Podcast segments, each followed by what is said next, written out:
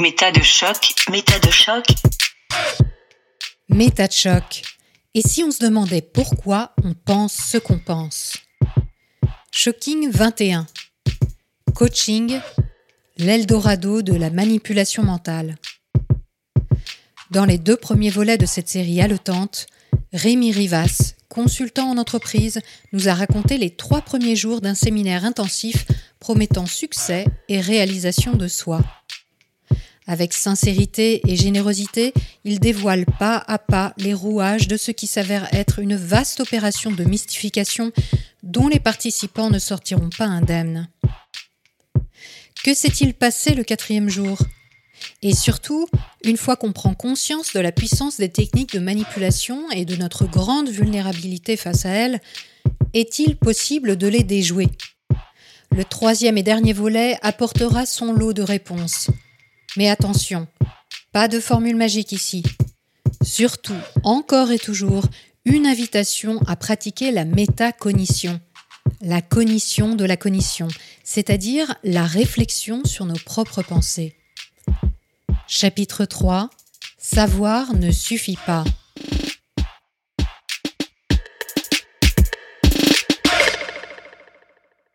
Donc, à la fin du troisième jour, avant le concert, vous réalisez et vous essayez de rationaliser. C'est-à-dire, vous essayez de vous dire, je dois me tromper. Ouais. J'enregistre le son que vous avez diffusé en introduction d'épisode. Je rentre à l'appartement. D'accord, ok. Voilà. Et là, je suis choqué et je ressasse et je prends un stylo rouge et je relis le carnet et toutes les pages que j'ai notées. Mhm. Et à chaque fois que je trouve quelque chose qui corrobore mon affirmation ou ma suspicion, je le mets en rouge. Donc, ça veut dire que vous n'avez pas été jusqu'au concert? Le concert a commencé, il y a eu une chanson, je me suis barré. J'aimais pas l'artiste. Enfin, j'étais pas resté pour le concert, moi. Je voulais juste voir ce qui se passait jusqu'au moment où le concert commencerait. Alors, on va écouter un nouvel extrait de ce témoignage à chaud, justement, au sortir euh, de ces trois premiers jours de séminaire. tout le séminaire n'est qu'une publicité géante. Le séminaire ne te donne en fait aucun outil valide, aucun outil viable, aucun principe récupérable et activable par toi-même dans ta vie pour pouvoir mener ta barque. Clairement, il te fait tout son truc sur les, les croyances limitantes. Il te raconte son histoire personnelle, il te raconte des prétendus succès qu'il a vécu, il te raconte des prétendus traumatismes qu'il a vécu et qu'il a surmonté. Enfin, il te raconte toute une série de trucs pour lesquels tu ne sais absolument pas s'il est en train de parler d'un fait démontrable scientifiquement ou de quelconque forme de connaissance, puisque ça ne relève que de l'anecdote. D'ailleurs, on voit bien dans la manière dont il raconte les choses qu'il exagère, on voit bien entre des vidéos différentes où il raconte la même chose, qu'il change les détails. C'est de l'exagération absolument mensongère. Et donc le truc le plus cyniquement glaçant, c'est que la plupart des gens qui sont présentés comme des modèles de réussite aujourd'hui sont coachs pour ce programme, sont des recruteurs, ramènent du pognon au programme qui leur a eux-mêmes coûté du pognon. Et donc tous ces connards parlent de leur prétendue enfance atroce, où ils étaient clodos, où ils ont mal vécu, etc., où ils ont été abusés, avant qu'ils deviennent des gens extraordinaires. Ils nous racontent, je suis passé par le même processus que vous. J'étais là où vous étiez, j'ai compris ce que vous avez compris, je m'en suis servi pour améliorer ma vie et je m'en sers pour améliorer la vie des autres. Et donc, ils sont des modèles de réussite. Donc, on est vraiment sur du multi-level marketing. Mais ce qui est fou, c'est qu'il ne s'agit pas de multi-level marketing pour promouvoir une offre qui, par ailleurs, serait un programme de développement personnel de quelque nature qu'il soit. Tout le programme de développement personnel est du multi-level marketing. Et ça, c'est complètement fou. Le programme d'accompagnement ne te permet de réaliser aucun objectif et ne te donne aucun outil, une quelconque forme de démonstration d'efficacité. Le programme lui-même n'est en fait que la promesse et le conditionnement et la mise en état vers des programmes ultérieurs qui ne sont que des conditionnements et des mises en état vers des programmes ultérieurs. Le séminaire est un prétexte pour te mettre dans un état de conscience émotionnelle modifié qui va t'amener à un très fort sentiment d'insécurité et la sensation de passer à côté de quelque chose d'essentiel dans ton existence pour te faire foncer et acheter de façon compulsive. Mais alors ouais, non, niveau pognon, là, ça va être dramatique parce que les gens qui suivent ces prétendus cours, etc., et qui en fait vont rien apprendre en termes d'outils, rien apprendre d'activable, d'utilisable, etc., on va leur apprendre à faire quoi? La même chose qu'eux, en fait. Les seuls qui vont gagner, c'est ceux qui vont répliquer des business basés sur la crédulité et dans laquelle on t'apprend basiquement à faire la même chose que le business. Je trouve ça encore plus vicieux qu'une secte. C'est dingue. C'est complètement dingue. Et il y a tellement tous les aspects en fait, putain. Le culte de la personnalité, euh, la gymnastique euh, collective nord-coréenne, euh, la répétition, les incantations. Ouais, non, mais il y a tous les aspects, en fait, il y a tous les aspects d'une secte, putain. Il y a tous les aspects d'une dictature. C'est un. Il y a ça, et alors, il y a un double abus. L'événement aux deux tiers est mené par des bénévoles qui ne sont pas payés pour être là et qui sont des gens qui sont passés par le programme et qui maintenant euh, assistent en tant que bénévoles. Donc il y a une première exploitation, soit c'est l'exploitation de ces gens qui permet de faire tourner le truc, et derrière, il y a l'exploitation de la misère des gens qui sont venus et qui se sont fait passer sur les indications des mecs par ce processus, qui mettent leur pognon sur la table et vont soit devenir des futurs bénévoles, soit devenir des consommateurs frustrés, soit devenir des consommateurs euh, recruteurs. Putain, c'est dramatique, quoi. C'est dramatique. Et tu sors de là, t'as pas un outil, quoi. T'as pas un vrai outil pour être en mesure de considérer des aspects de ton existence. T'as même pas une checklist de trucs à accomplir. T'as pas de modèle, t'as pas de matériel. En fait, t'as rien du tout. C'est-à-dire que sous prétexte que ça se passe en toi et que c'est qu'une affaire de manipulation émotionnelle, en fait, ce mec ne t'apprend rien.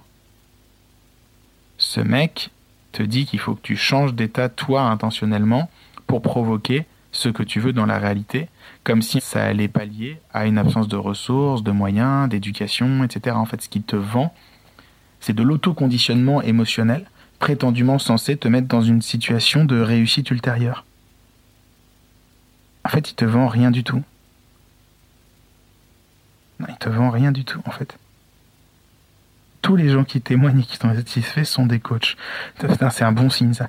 Tous les gens qui témoignent et qui ont été satisfaits sont des coachs. Enfin, des coachs. Ce que lui appelle des coachs, quoi. Putain, c'est dramatique, quoi. Et c'est effectivement tout l'inverse d'une thérapie. En fait, il vend la dépendance, quoi. Il vend la dépendance à lui et au sentiment d'évolution perpétuelle. Il te vend le sentiment d'évolution perpétuelle. Ce qu'il te vend, c'est que tu vas être un game changer. Ce qu'il te vend, c'est que tu vas faire beaucoup de pognon et que tu vas pouvoir créer le changement que tu veux voir arriver dans le monde. Donc en fait, il vend aux idéalistes, il vend aux carriéristes, il vend à ceux qui veulent développer euh, des meilleures relations et de l'émotionnel et de la connexion sociale. En fait, il vend tous les besoins fondamentaux. Il t'explique qu'il a toute une galaxie de produits qui sont des opportunités de résolution spécifiques pour chacun des besoins sur lesquels tu es en manque. Ce qui te manque, ouais, c'est ça. Compréhension au terme de laquelle, en fait, on va te pousser d'autres trucs qui ne vont répondre à rien, mais prétendument t'aider à comprendre ce qui te manque. Waouh. Le manque. Vont du manque. Vont le manque continuel. Il vend le manque continuel. Il te vend la gratitude et la prestation et la reconnaissance de ce que tu as, la poursuite de ce que tu n'as pas. Et il sait que tu ne vas jamais résoudre ce qu'il te manque, et que tu vas donc être en désir de sensation continue de progrès. Parce que la finalité, effectivement, c'est qu'il manquera toujours quelque chose. Waouh. Putain, c'est fou. C'est complètement dingue. Il reste un jour quand même Ouais. de séminaire. Ouais. Vous avez quand même envie d'y retourner? Non, mais je pense à ma compagne d'armes, à la québécoise, Ah qui est à fond. ouais, Et ça fait trois jours qu'on échange et ça fait trois jours qu'elle me parle de sa vie. ouais. Et euh, là, on est exténué. hein. Euh, il est minuit, une heure du matin, je suis dans ma chambre. Et je me dis, je dois y retourner pour lui dire. Ce quatrième jour, il devait durer euh, une journée entière? Encore une journée, ouais. Et alors, ce quatrième jour, l'intervenant n'est plus là. Donc, il nous ramène de nouveau son copain du deuxième jour. D'accord, ok. D'accord? Donc, lui, il est plus là du tout. Lui, euh, il s'en va euh, le soir du troisième jour. Ah d'accord, vous le revoyez plus. Plus jamais. Il nous dit au revoir d'ailleurs. Il nous dit merci, c'était cool, à votre service, à très bientôt. Hop là, puis euh, c'est parti quoi. D'accord. Moi, je me dis, je peux pas la laisser. Mm. Elle est libre, elle va faire ce qu'elle veut, c'est une adulte et euh, elle est largement embrigadée dans le process, donc ça m'étonnerait que j'arrive à l'en. Mais Elle a je, raisonné. mais je peux pas ne pas lui dire. C'est- Déjà, je vais pas y aller, donc elle va pas comprendre pourquoi je suis pas venu, donc je vais la décevoir. On Mm. s'était dit à demain.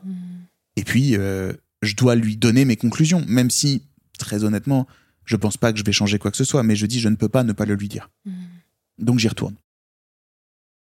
Et alors donc cette journée-là, vous avez plein de conseils inhérents à votre corps, à votre santé, à votre physiologie. Et donc ça on- correspondait pas mal à vos attentes de départ? Ouais, il y avait des bouts de trucs que je cherchais, même si j'ai fait relire le cahier depuis par des copains médecins et nutritionnistes qui se sont tapés des barres extraordinaires, hein, parce que depuis les années 80, on sait que pas du tout. Donc l'ensemble des préceptes et des conseils qui sont donnés toute la journée bah, n'ont pas bougé depuis 30 ans Ils sont faux. et correspondent aux croyances de santé qu'on avait dans les années Waouh. 80-90. Mais lui, il a jamais mis le matos à jour. Donc maintenant, on sait que tout ça, c'est faux et que ça ne marche pas, mais bah, il continue à les donner parce que bah, pourquoi vous voulez changer une recette qui marche Et bien sûr, ce quatrième jour, avec l'ensemble de ces préceptes qui n'ont aucun fondement scientifique et qui sont parfois même vachement contestables sur le plan de la santé ou de la nutrition, Mm.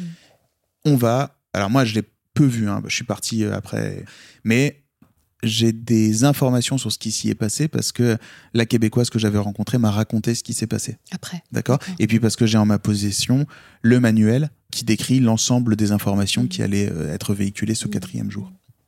Et donc, on va systématiquement faire témoigner des gens qui se sont engagés la veille en disant oui, moi j'ai payé, j'y vais, Ah. rendez-vous tel truc. On va faire témoigner des gens qui l'ont fait par le passé et qui vous racontent que ça change tout. Enfin bref, on va vous dire attention. Quand vous sortirez de l'enceinte ce soir, ça sera plus les mêmes conditions, ça Mhm. sera plus les mêmes trucs.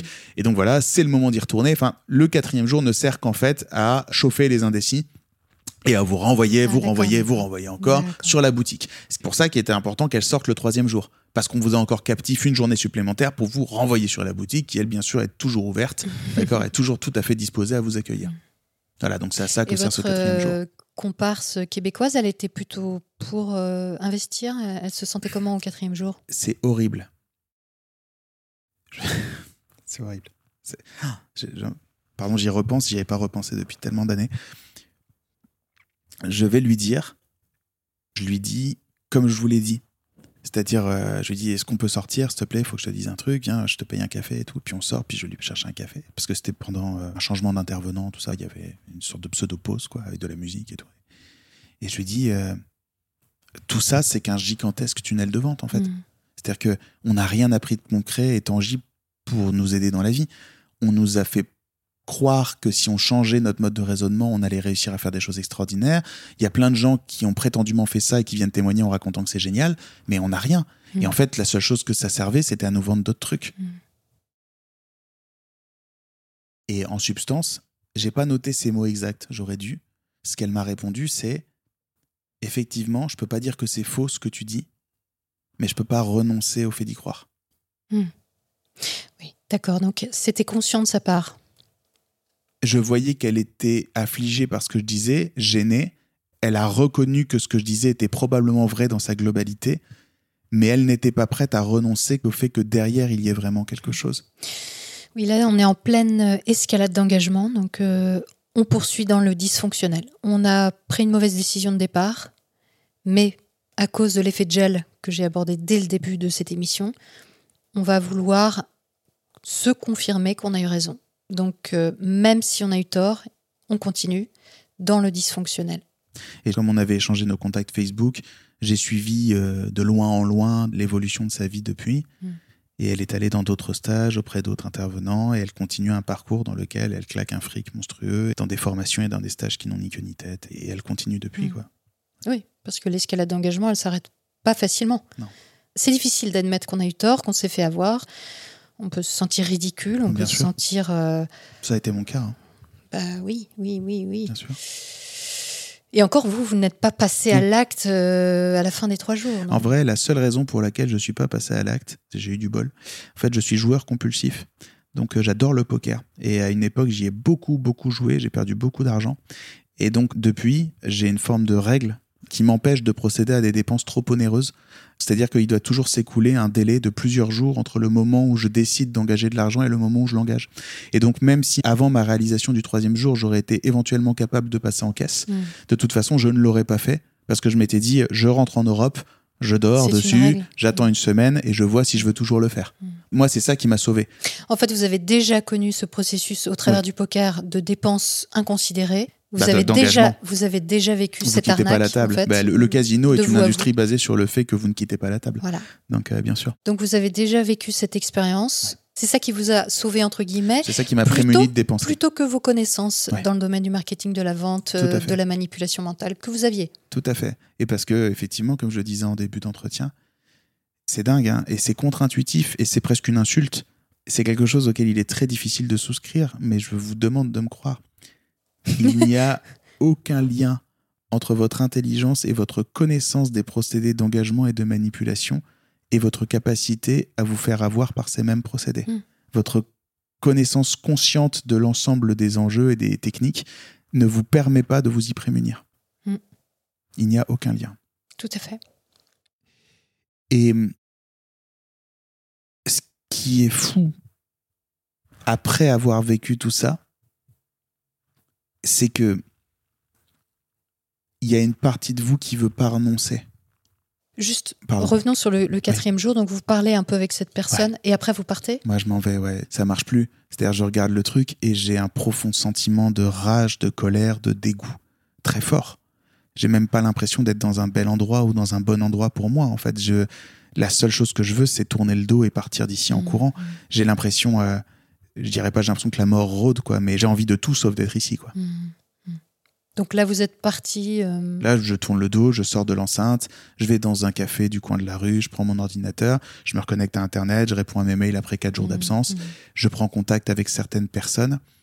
Je n'explique pas ce qui s'est passé parce que je sais que quelle que soit la personne à laquelle j'en parle, je vais devoir expliquer tout ce que je vous ai expliqué pour qu'elle comprenne. Ce qui est un peu long. Je suis exténué, j'ai absolument pas envie de passer par là. Donc, grosso modo, j'exprime à ma compagne que je suis fortement déçu par ce qui vient de se passer, que ça va pas bien, que je lui en parlerai ultérieurement, mais que je suis là et que ça va, je suis pas en danger. Et puis je renoue avec le monde réel. J'envoie des messages à mes parents, je leur demande comment ils vont, je lis Mhm. mes mails, je me réinstalle dans ma vie en fait. Mhm. Atterrissage. Ouais. D'accord.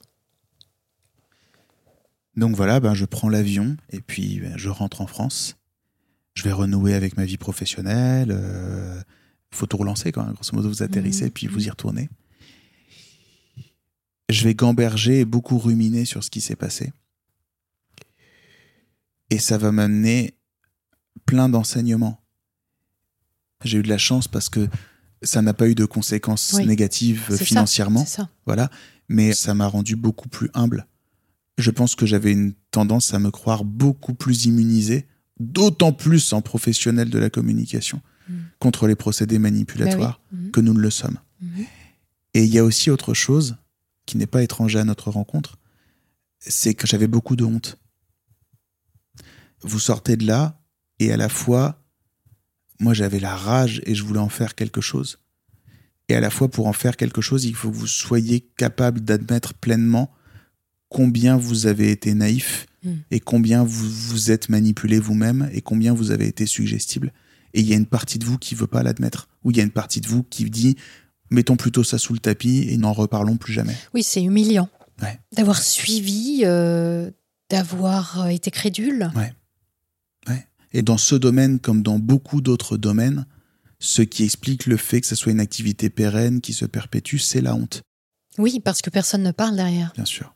Parce que les gens veulent oublier, passer à autre chose, ne veulent pas revenir là-dessus, parce que c'est douloureux, parce que c'est humiliant d'avoir Mhm. été abusé.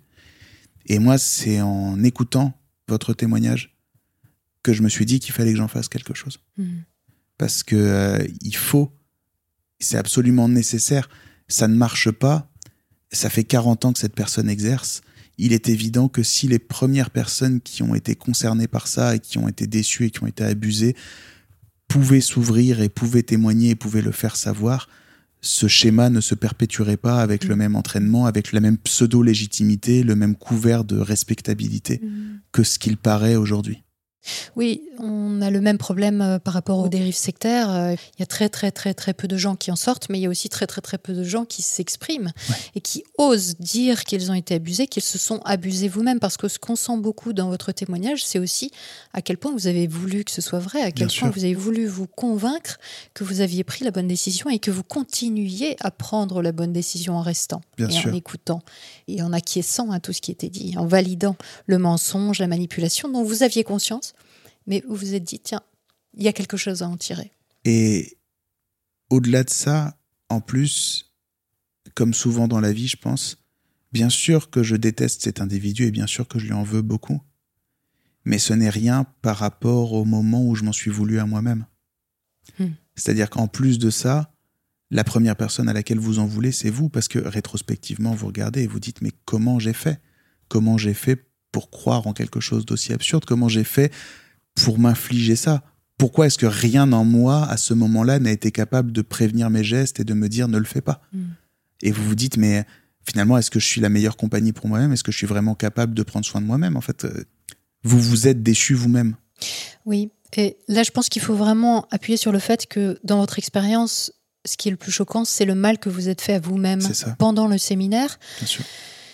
Invité à vous faire du mal à vous-même Ouais. et que vous l'avez fait.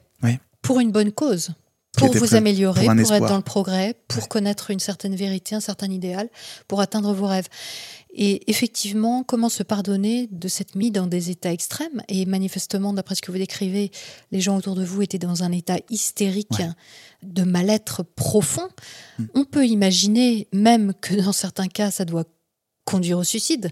Je veux dire, je veux dire, on, on Bah, peut, sur on 12 000 peut personnes, complètement envisager qu'une personne, voilà, une personne particulièrement mal, parce que quand on va dans ce genre de séminaire et qu'on paye une belle somme, c'est qu'on a des besoins, c'est qu'on a envie de changer quelque chose. Et on le voit d'ailleurs dans certaines vidéos de séminaires de coaching qu'on peut voir sur Internet, et en particulier avec cet intervenant.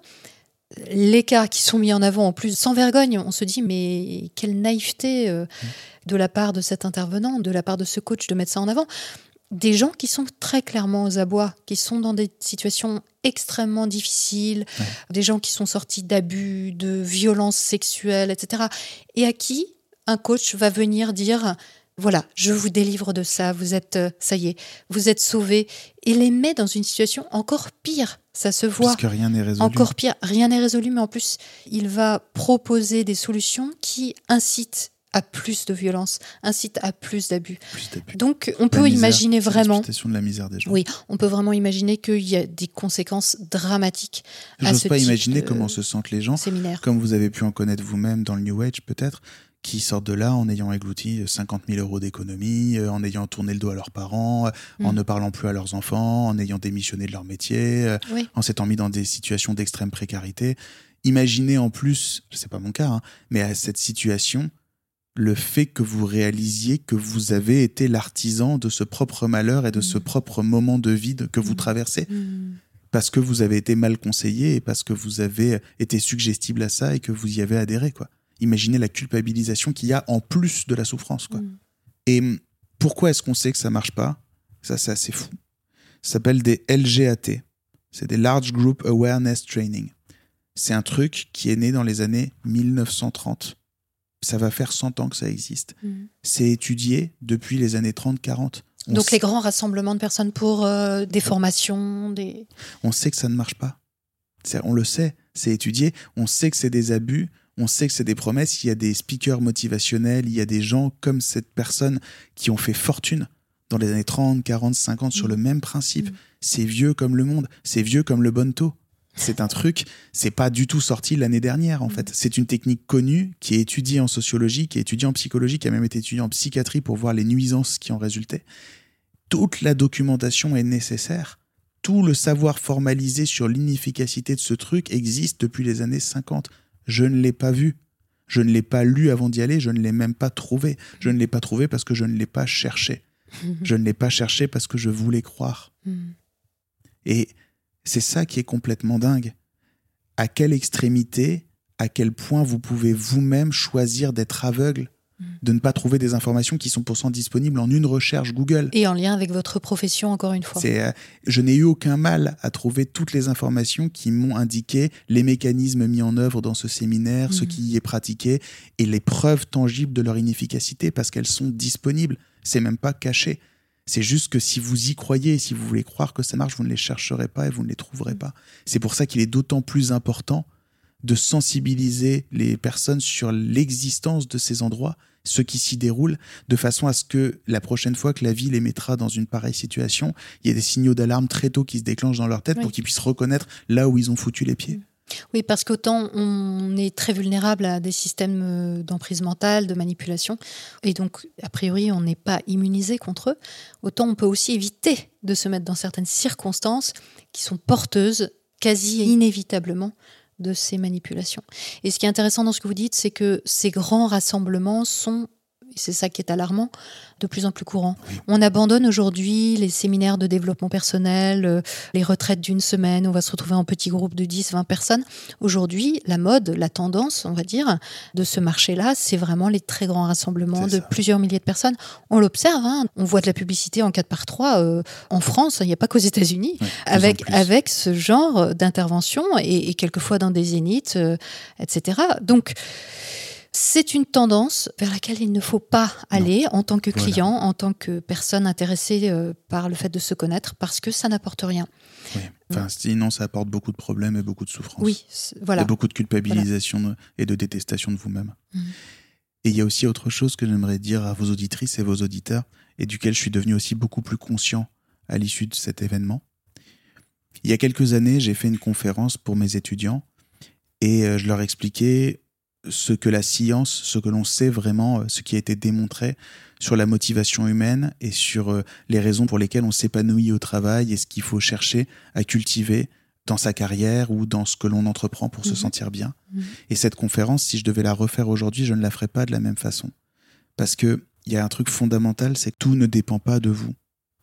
Et euh, toute cette logique néolibérale, toute cette logique de progrès, de recherche continuelle de l'excellence et la performance, ça a peut-être un sens à l'usine, mais ce n'est certainement pas ce à quoi vous devriez dévouer votre vie. La vie n'est pas une quête continuelle de progrès. Je pense que c'est pas vraiment la formule du bonheur, et je pense que c'est pas se promettre beaucoup de moments heureux que de considérer la vie comme la nécessité d'être toujours plus productif, d'être toujours plus performant, d'être toujours plus charismatique. Et moi, cette logique-là, je la vois sortir du champ de l'entreprise pour aller de plus en plus vers l'individu, et ça m'effraie je vois ça qui arrive et ça m'effraie de plus en plus. Oui, ça c'est tout à fait spécifique au New Age, c'est-à-dire euh, on centre la responsabilité sur la personne, sur l'individu. Alors bien sûr qu'on est tous responsables entre guillemets de nos vies, de nos décisions. Euh, voilà, mais il y a aussi un cadre, une collectivité, une culture et une société dans laquelle on évolue, une histoire familiale qui fait que certaines personnes ont plus de moyens que d'autres, ont une culture plutôt qu'une autre, une langue plutôt qu'une autre. Et ça, ce n'est pas réductible. On ne peut pas dire, quelles que soient les données de départ, on est tous égaux. Ce n'est pas vrai. C'est faux. C'est totalement faux. C'est totalement culpabilisant. Et c'est un leurre sur lequel, effectivement, beaucoup de coachs se fondent, soit par ignorance, soit par manipulation, où ils vont faire croire à leurs clients que oui, ils ont tous les outils possibles pour réussir. Or, c'est faux. Or, c'est faux. Et ça, on le retrouve dans cette tradition euh, néolibérale, comme vous dites, et même euh, dans le mouvement New Age, qui est fondé sur le néolibéralisme finalement, une idée que euh, le succès est à la portée de chacun s'il le souhaite, tout simplement en changeant ses pensées, qui est le motto de départ de ce fameux coach. Et même, on le retrouve dans d'autres aspirations, il n'y a même pas besoin de vouloir réussir professionnellement. Ça peut être dans la poursuite du bonheur, où on va avoir une sorte d'efficacité obligatoire, de progrès obligatoire, de bien-être obligatoire, et même, on le voit par exemple dans la méditation de pleine conscience, qui fait complètement partie de toute cette mouvance, qui est tout à fait cohérente avec le reste. Euh, qui pousse de plus en plus, l'ami Vilude le disait, les portes de l'entreprise, qui est en train d'arriver de plus en plus dans le monde professionnel. Alors l'ami Vilude, c'est l'instance euh, gouvernementale de lutte et de vigilance contre les dérives sectaires. Et effectivement, la méditation de pleine conscience est une entreprise très clairement, qui entre, oui, effectivement, euh, dans la vie de tous les jours, mais aussi dans les entreprises. On le voit d'ailleurs chez Google, ils ont un Monsieur Bonheur, donc depuis plusieurs années maintenant, hein, depuis plus de cinq ans, hein, je crois. qui, pas les infos exactes, mais qui fait méditer les employés de Google, et bah lui, clairement, euh, il est dans cette idée de progrès. Mais vous voyez, ça, je trouve ça extrêmement dangereux parce que autant euh, dire qu'il y a une conspiration mondiale avec un ordre intergalactique euh, qui aligne des énergies quantiques sur vos chakras. Bon, bah, les gens vont pas beaucoup vous prendre au sérieux. Autant dire, j'ai vu la conférence de quelqu'un de très connu qui fait par ailleurs des séminaires pour d'énormes boîtes privées, etc., et qui est écouté par les décisionnaires, les personnes fortunées, les responsables politiques du monde. Et ben, d'un seul coup, il y a une forme de respectabilité et presque d'assimilation à un discours complètement normal. Alors qu'en fait, ce n'est que de la pensée magique. C'est la même chose, il n'y a que le vocable qui change. Il suffit d'y penser très fort pour que ça arrive. Ce truc, ce n'est que la loi de l'attraction mhm, mhm. revisitée à la sauce libérale. Tout à fait. Mais par contre, c'est encore plus fourbe parce que ça avance masqué sans dire son nom. Ça emploie un langage compliqué et ça fait semblant d'être quelque chose de respectable, de l'ordre du management, du Mhm. business. Et ce que ça n'est pas du tout, bien sûr. On pourrait dire, mais non, euh, les gens, euh, ils ont un désir euh, aussi d'aider les autres, puisque ça fait partie du discours. Mais tout ça n'a aucun sens. Alors, soit c'est malhonnête dès le départ, mais beaucoup de gens dans ces milieux-là ne sont pas malhonnêtes et veulent vraiment Non. aider. Bien sûr. Mais c'est pas parce qu'on veut être altruiste qu'on aide les gens. Si- On peut avoir une démarche sincère et en réalité se fourvoyer et aller à l'encontre du bien pour les autres. La première chose qu'ils vous apprennent quand ils vous dispensent les premiers secours, c'est quand vous voyez quelqu'un qui vient de faire une chute et qui est sur le sol, vous ne l'emmenez pas à l'hôpital. Si vous l'emmenez à l'hôpital, vous allez lui péter la colonne vertébrale, il va être euh, paralysé.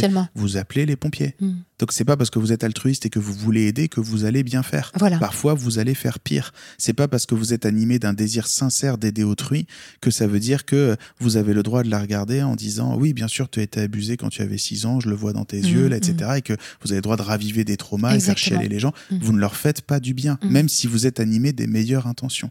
Ce sont des métiers pour lesquels il y a des études longues et compliquées, pour lesquels tout le monde n'est pas d'accord et où les protocoles sont longs et compliqués à valider. C'est pas un hasard, c'est une affaire de professionnel. Ça ne s'apprend pas dans un stage d'un week-end.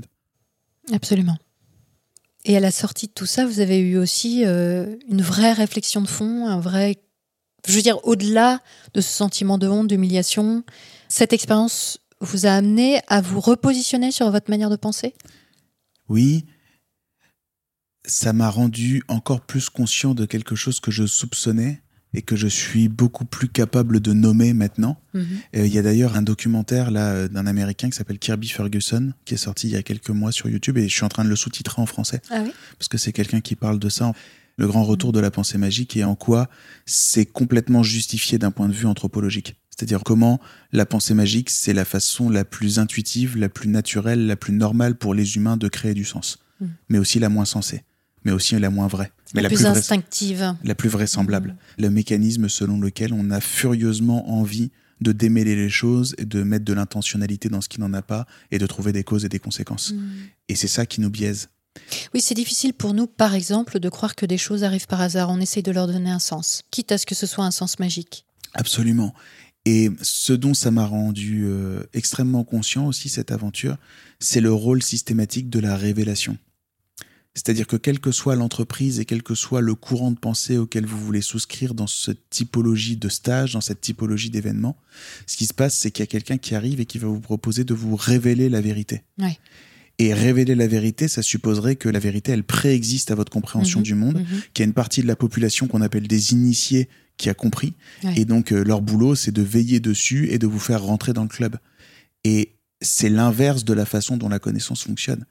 C'est-à-dire que les vrais artisans de la connaissance, les vraies personnes qui sont responsables du progrès de la connaissance et pour lesquelles j'ai beaucoup d'estime, l'ensemble des personnes qui investiguent la réalité et qui essayent de comprendre son fonctionnement, mais tout est ouvert, tout est public. Tout le monde a accès à tout tout le temps. Le débat est permanent, la contradiction est permanente, les propos sont étayés par des données, il y a des preuves, on essaye de s'éloigner le plus possible de l'opinion, on essaye de le faire le plus possible avec rigueur, maîtrise, reproductibilité des résultats. C'est l'inverse de croire qu'il y a des personnes qui sont parvenues à un degré d'illumination de conscience ou compréhension du monde, duquel elles ne bougent plus d'ailleurs, parce qu'elles ont tout compris maintenant, et dont le métier serait d'illuminer le reste de la Terre en leur racontant ce qu'elles ont compris. Un secret. C'est toujours un secret. Mhm. L'arnaque, c'est toujours un secret. Mhm. C'est toujours quelque chose qui vous sera révélé, qui vous sera révélé en échange de quelque chose d'autre. Mm. Et l'industrie de l'arnaque fonctionne parce que même si nous savons que c'est pas comme ça que ça marche, franchement, on a tous envie d'y croire.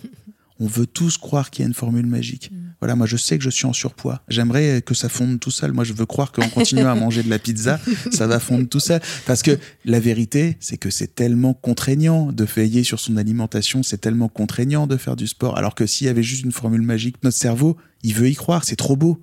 On veut pas renoncer au fait qu'il y a un raccourci. Et c'est sur cette incapacité que nous avons, c'est sur cette tentation continuelle, quel que soit notre niveau d'instruction, de croire qu'un raccourci est en fait existant et sur le point de nous être révélé, qu'il y a des milliards d'euros qui s'évaporent chaque année de personnes dans des états de vulnérabilité, de fragilité dans la vie, qui font confiance à des personnes auxquelles elles ne devraient pas faire confiance. Je crois que le maître mot dans tout ça, c'est que il n'y a pas de solution unique Non. à un problème. Non.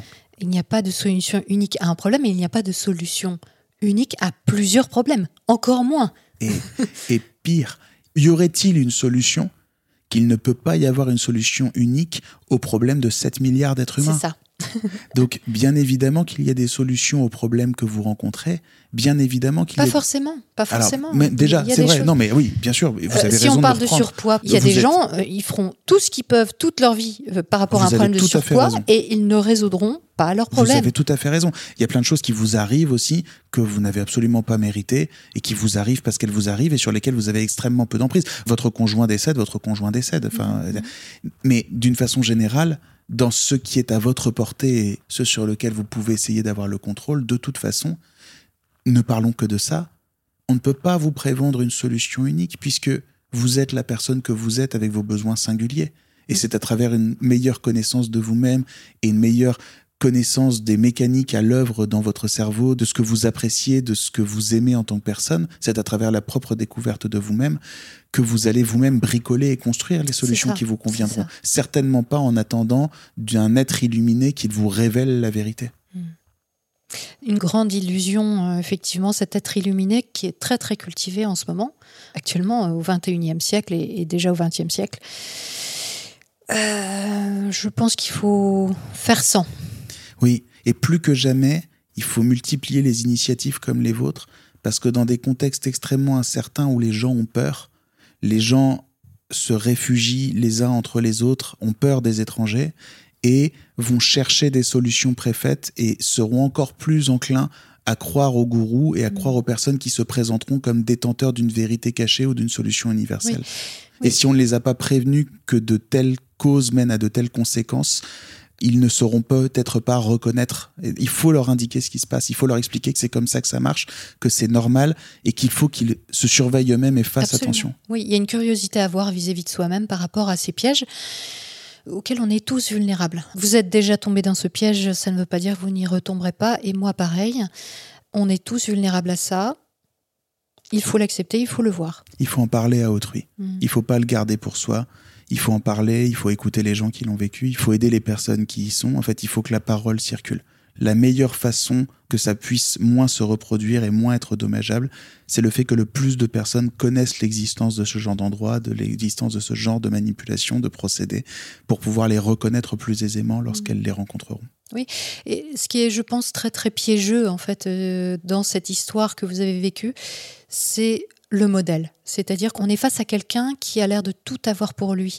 Il a le succès, il est grand, il est beau, il est athlétique, il est dynamique alors qu'il commence à avoir un certain âge. hein. oui, oui, oui. Il met en avant une vie euh, trépidante, euh, pleine d'énergie, etc. Et il nous propose de partager ça avec nous. Ouais. Et ça, c'est un piège parce qu'encore une fois, le témoignage n'est pas une preuve. Et même, même si ce qu'il raconte était vrai, ce qui est sans doute pas le cas, même si c'était vrai, même s'il était dans le succès qu'il dit vivre, ce n'est pas pour ça que ça nous aidera. Non. Ce n'est pas pour ça que sa recette à lui, son bricolage à lui, est adaptable à nous. Bien sûr. Et encore moins quand on applique des théories personnelles, des opinions qui n'ont aucun fondement vérifié et qui s'avèrent, en plus quand on creuse, des choses qui n'aident pas, comme ces grands rassemblements, comme ces théories à l'emporte-pièce sur la psychologie humaine. Est-ce que vous pouvez nous donner un peu, euh, puisqu'on a traversé ces quatre jours euh, un peu en détail, les grandes lignes du processus d'embrigadement? Waouh Oh, Il y aura beaucoup de redites et de répétitions dans ce qu'on a déjà échangé parce qu'en fait, Si on synthétise, Si on synthétise, ben, je vais reprendre un document euh, du Centre contre la manipulation mentale qui en parle très bien. C'est même assez glaçant parce que quand vous lisez l'article, en substance, ben, il vous raconte mes quatre jours. quoi. D'accord. C'est dingue parce qu'on dirait qu'ils l'ont écrit pour moi. Quoi. Et en fait, c'est pour vous montrer à quel point la recette est connue. hein. Mm. Donc, euh, pour amorcer le processus d'embigadement, il faut déstabiliser la personne. La conscience connaît de variations progressives qui vont de l'extrême vigilance au sommeil. On utilise des états modifiés de confiance, on fait peur, on fait plaisir très fort, on fait de l'induction psychologique, méditation, transe, stress violent, régression hypnotique profonde, expérience de mort imminente, etc. On fait de l'induction physiologique, sommeil, relaxation, déshydratation, intoxication médicamenteuse, troubles métaboliques. Mm. Alors, procédé de manipulation. Similitude, faire croire à l'autre qu'on est identique à soi, qu'on a les mêmes intérêts, Ah bah qu'on le voilà. reconnaît, qu'on l'approuve, substituer la simplicité des images partielles à la complexité de la réalité. En fait, c'est simple, il y a juste un truc, faut appuyer sur un bouton. Remplacer la réalité par des images artificielles qui font écran, les anecdotes, l'immédiateté, empêcher toute prise de distance et tout Oui, questionnement prendre les critique, décisions tout de suite. l'espace, promiscuité dans le groupe, le temps, urgence permanente, répétition du même emploi du temps, Mm. immersion dans le groupe, dilution de la personnalité, enfermement, etc. Puis alors, en fait, après, ce qu'ils décrivent, c'est ce qui se passe très probablement quand vous prenez ce chemin de vie et que vous en venez à limiter votre entourage social et peu à peu vous isoler et ne fréquenter que les personnes qui souscrivent à ce mode de pensée. Oui, parce que forcément, l'entourage peut se rendre compte qu'il y a un problème, non seulement parce qu'on va dépenser des fortunes, mais aussi parce qu'on va être très, très engagé dans ce processus et que ça devient euh, pivot, que ça Bien devient sûr. central dans sa vie, sûr. un objectif fondamental euh, d'améliorer sa vie en permanence. Donc, bah, l'entourage devient gênant au bout d'un moment quand on veut vraiment poursuivre. Alors, on disait tout à l'heure qu'on est tous vulnérables à la manipulation, qu'on peut tous tomber dans le panneau, Tout à fait. et que le fait d'avoir des connaissances en amont ne nous immunise pas. Non. Alors, Ça nous aide, mais ça ne prévient pas le fait qu'on y soit suggestible. Absolument. Alors, quand même, quand même, moi j'aimerais qu'on aborde les solutions potentielles, c'est-à-dire est-ce qu'il y a des éléments qui nous permettraient d'éviter d'être manipulés? Et je pense qu'il y en a quand même. Déjà, vous évoquiez tout à l'heure des mécanismes d'amorçage, c'est-à-dire des promesses qu'on vous fait qui s'avèrent fausses par la suite. Et il est très difficile de sortir d'une situation d'amorçage où on nous a promis quelque chose et même si cette chose n'arrive pas, on va vouloir s'accrocher pour quand même avoir un bénéfice au bout du compte. Oui. Ça, c'est un mécanisme euh, psychologique classique, très étudié, qui s'appelle donc l'amorçage, et qui est très difficile à gérer. On est vraiment très impuissant face à ça. Donc, il y aurait une solution qui serait déjà, plutôt que d'en arriver à devoir sortir d'un amorçage, l'éviter. Donc tout ce qui consiste euh, à une grande promesse de succès, une grande promesse de libération, etc., tout ça, il faut s'en méfier. C'est très important. C'est très attirant, mais le problème, c'est qu'une fois qu'on est dedans, il est très, très, très compliqué d'en sortir. La deuxième chose euh, qu'on pourrait présenter comme euh, un outil euh, utile pour éviter de se faire manipuler, c'est qu'il est intéressant d'apprendre à revenir sur une décision. Oui. Ça aussi, c'est pas facile. Parce que, comme je le disais dès le départ, on a ce qu'on appelle l'effet de gel qui fait que bah, quand on a pris une décision, on a envie qu'elle ait été bonne. Oui. on a envie d'avoir pris la bonne décision. Une décision nous engage, contrairement à ce qu'on pourrait croire. Et c'est pas évident de revenir sur une décision parce que ça veut dire s'avouer qu'on a eu tort. Ça veut dire ça. Ça veut dire s'avouer qu'on a eu tort. Ça veut même peut-être se dire s'avouer qu'on a été crédule. Mais plutôt on questionne une décision, et ça peut se faire tout de suite en fait, Ouais. et plus ce sera facile de s'en dégager. Et puis, dans la même lignée, quand on prend deux décisions l'une après l'autre, parce que quand vous Mhm. parlez de tunnel de vente, on voit que une décision en appelle une autre. Bien sûr. Et cette décision finale, par exemple, des 10 000 euros du stage suivant, on l'aurait jamais prise au début. C'est bien jamais. parce que on a pris une première décision de s'inscrire au stage, puis une deuxième décision de s'abandonner complètement à ce que va nous dire la personne, puis une troisième décision de faire telle ou telle chose, de supporter, de ne pas manger, de ne pas aller Mhm. aux toilettes, d'avoir froid pendant trois jours, quatre jours, etc. Que on en arrive potentiellement à prendre une décision beaucoup plus importante. Et là, il faut savoir prendre du recul, c'est ça qui est très compliqué. Deux décisions successives doivent être gérées de manière indépendante. C'est pas parce que Oui, j'ai dit absolument. oui à une chose à que je dois dire oui à la suivante. Tout à voilà. fait. Chaque décision doit être prise de manière indépendante. C'est pas facile, mais euh, voilà, c'est ce qu'on peut en tout cas déjà identifier comme moyen d'éviter d'aller trop loin dans la manipulation. C'est ça. Bah, sur le même principe, il y a plein de techniques qui sont conseillées, particulièrement par exemple aux personnes qui souffrent de surendettement Ouais. ou d'achat compulsif ou ce genre de choses. Par exemple, comment ne pas être manipulé? Bah, Il y a un truc dont vous pouvez vous rappeler parce que c'est vrai en toutes circonstances. Vous avez toujours le temps. Ah. L'urgence n'existe pas. Absolument. Donc, si vous voulez vraiment acheter cette nouvelle voiture ou ce lave-linge ou ce réfrigérateur, il sera toujours là demain. Mhm. Le vendeur, lui, son boulot, c'est que vous quittiez la boutique avec. Donc, lui, il vous dira toujours, attendez, c'est maintenant ou jamais, promo, etc. C'est le dernier Bien sûr. Donc, on va toujours vous seriner qu'il faut prendre une décision urgemment parce qu'on compte sur l'urgence pour que vous soyez confus et que vous n'ayez pas le temps de réellement peser le pour et le contre. Sauf que l'urgence ne dépend que de votre euh, capacité à l'admettre ou pas. Si vous décidez, vous, qu'il n'y a pas d'urgence, ou encore mieux, si vous instaurez une règle comportementale que vous vous engagez à respecter fondamentalement, par exemple, tout achat supérieur à X, je ne peux pas le faire le jour où je le décide, mais je dois forcément le faire X jours plus tard.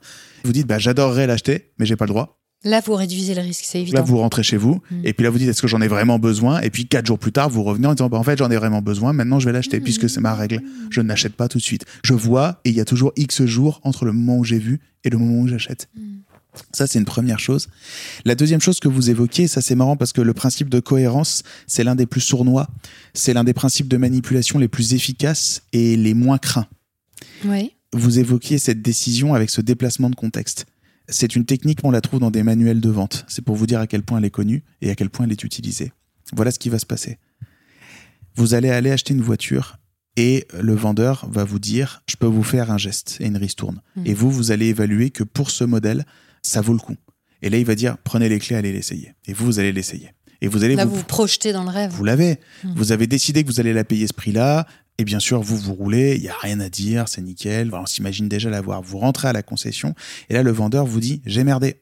Pardon, je peux pas faire ce discount, c'est pas sur ce modèle-là. Ou alors, c'était jusqu'à il y a deux semaines, le siège ne permet plus qu'on la fasse. Est-ce que vous la prenez quand même? Ça, c'est ce qu'on appelle la technique du leurre. Et vous, là, c'est dingue. Vous allez la prendre pour rester cohérent, mais c'est pas pour vous dire je me suis fait avoir, je me suis floué.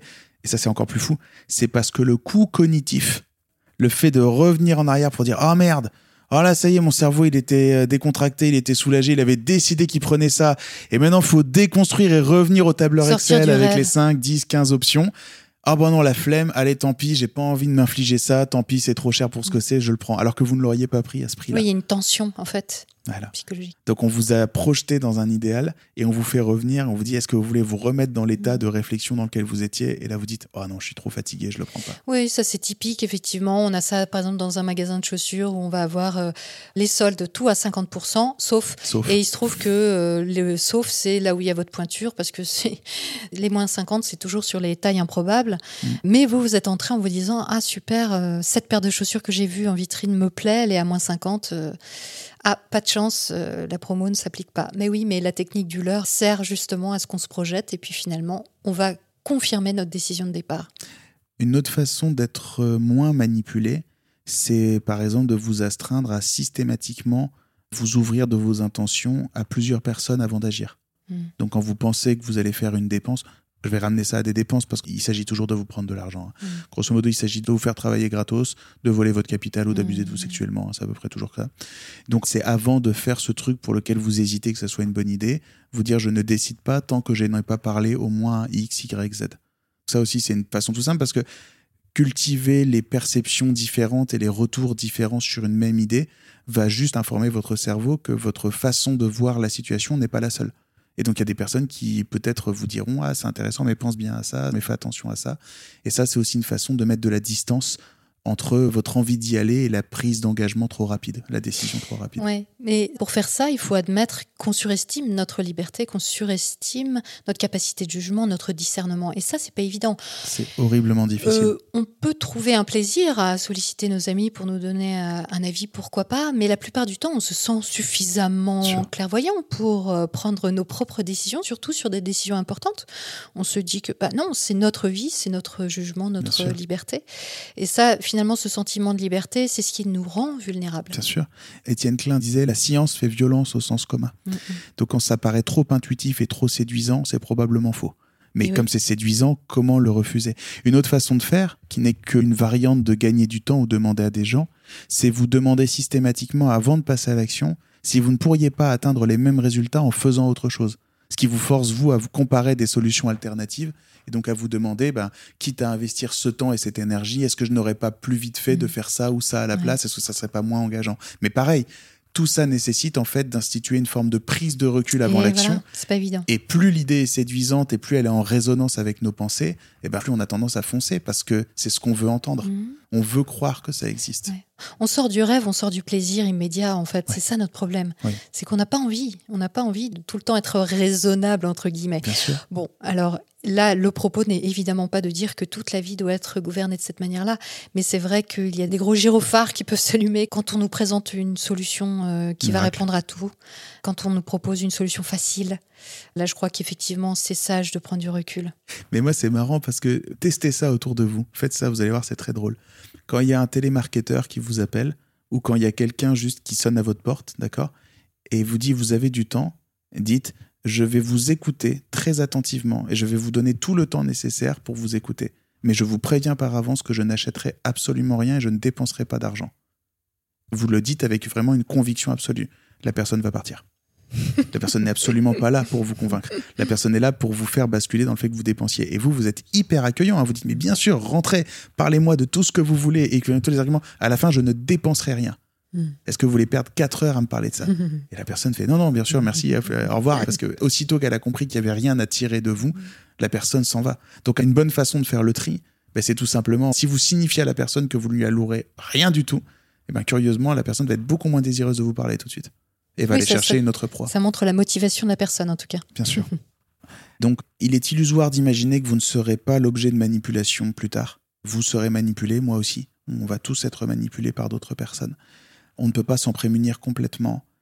Dans la mesure du possible, ça c'est un joueur repenti qui vous parle, fixez-vous des règles qui vous empêchent de vous jeter trop vite dans des décisions trop signifiantes. Mm. Donc avant de choisir des études, avant de choisir de dépenser une somme d'argent conséquente, avant de choisir de miser quelque chose de signifiant et que vous pourriez perdre, imposez-vous le fait que vous devez nécessairement parler avec votre conjoint, que vous devez nécessairement attendre un délai, etc. Mais ne prenez pas de décision à la légère, pensez toujours à ce que vous mettez sur la table quand vous y allez.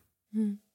Oui, je pense qu'il y a une- notion d'entraînement finalement aussi, d'habitude à prendre euh, où on se dit oui, bon, euh, pour des décisions, on peut se fixer un cadre, hein, euh, une somme d'argent butoir ou des choses comme ça, en fonction de sa propre euh, problématique ou des faiblesses qu'on se connaît soi-même, puisque chacun est différent.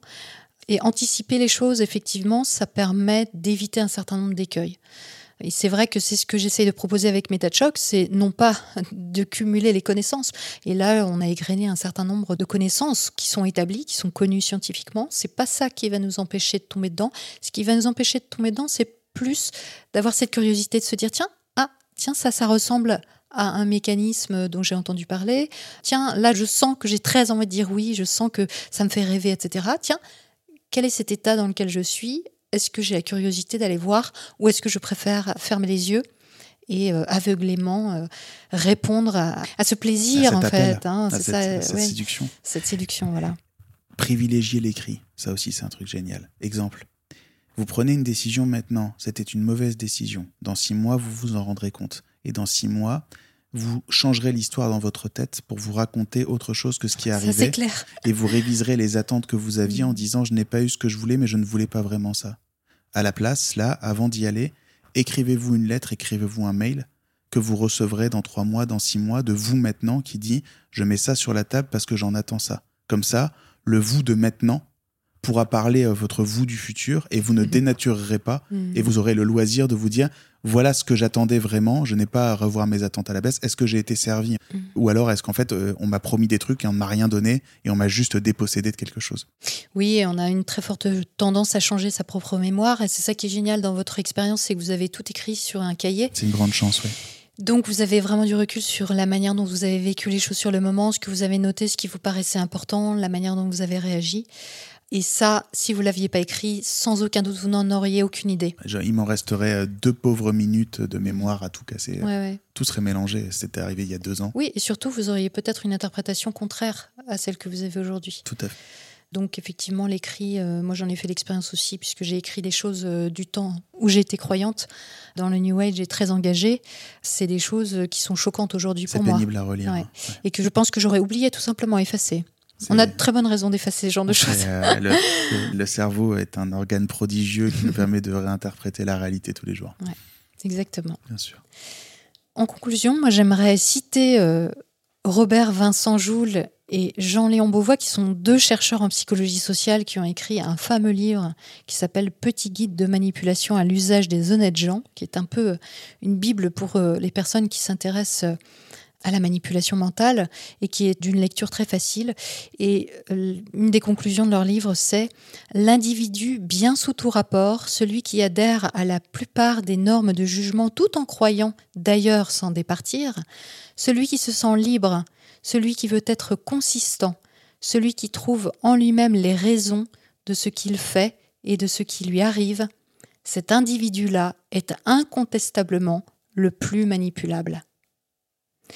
Voilà, le plus manipulable, donc si on résume, c'est la personne qui croit ne pas l'être. Exactement. Et qui croit ne être croit libre. Ne pas pouvoir l'être, ouais, Voilà. tout à fait. Donc restez vigilants. On passe à la minute stupide? Allons-y. La minute stupide. La minute stupide. Rémi, quelle est la chose la plus stupide que vous ayez faite de toute votre vie? C'est une réponse en demi-teinte. Quand j'avais 21, 22 ans, j'étais très très très amoureux d'une jeune fille que je connaissais en fait très très peu.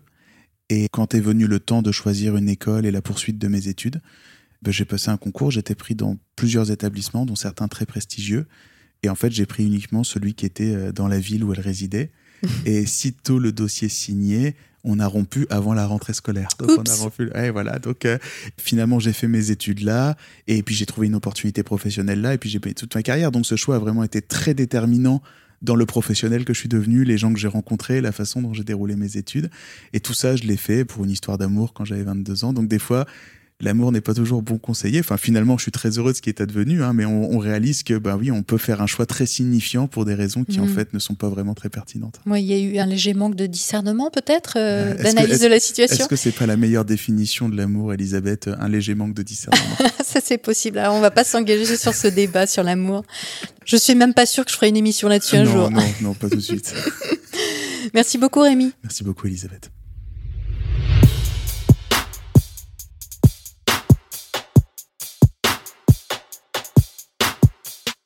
Comme toujours, vous pouvez retrouver les ressources en lien avec ce qui vient d'être dit sur la page dédiée à l'émission du site métadechoc.fr. Je tiens à remercier chaleureusement Mathieu Fraticelli qui a commis le mixage de cette série humble et superbe.